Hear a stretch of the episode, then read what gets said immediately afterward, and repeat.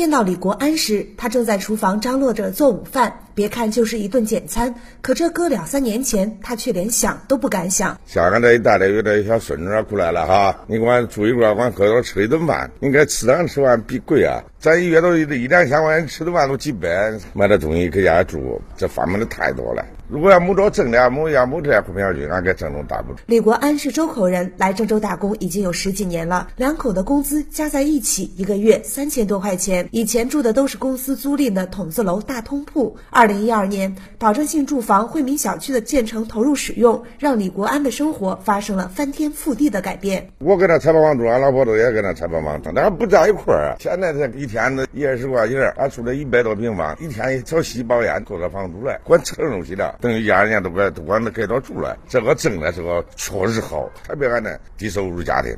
晚饭过后，在十几公里外的红河银园小区里，刘春丽正在给两个女儿辅导功课。提起现在住的房子，她连竖大拇指，指了指两个孩子，笑着说：“我本来工资就是不高，还要带着两个孩子。原来住那房租一千多，就是说感觉着交房租很吃力。现在咱这便宜一半，六百多。住这个小区比较安全一些。”从筒子楼到宽敞明亮、租金低廉的保障性住房，从嘈杂的都市村庄到安静安全、配套设施完善的小区，河南财经政法大学工程管理和房地产学院教授刘社表示，这几年郑州市的住房建设更加人性化、智能化。过去了五年，这个发展速度是非常快的。就是现在的产品啊，跟五年前相比，我觉得它从品质方面已经有了大的提升。比如说建筑材料、户型，包括小区的景观配套。据了解，二零一一年以来。郑州市计划开工建设各种保障性住房六十二万九千四百六十二套，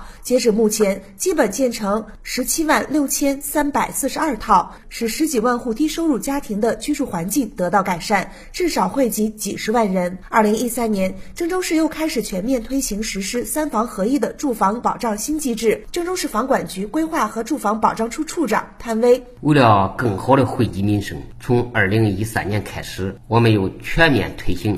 廉租住房、经济适用住房、公共租赁住房三房合一的新机制，进一步扩大了。住房保障覆盖面，使更多的中低收入群体和住房困难家庭得到了实惠。二零一六年，我们将计划再新开工十几万套保障住房，逐步实现广大人民群众住有所居的目标。从居者有其屋到住有所居，郑州市的保障性住房建设也在不断的发展完善。刘社表示，郑州市推行的三房合一政策会让更多的中低收入家庭从中都受益。保障性住房，我一直认为郑州市是走在全省的前列。每年的总建筑规模、市场的份额、投资的额度递增的这个速度，在全省都是走在前面的，也是做的不错。政府也是想尽百方的，在有限的财政这样一个蛋糕下，尽可能的使这个保障性住房能够惠及更多的低收入人群。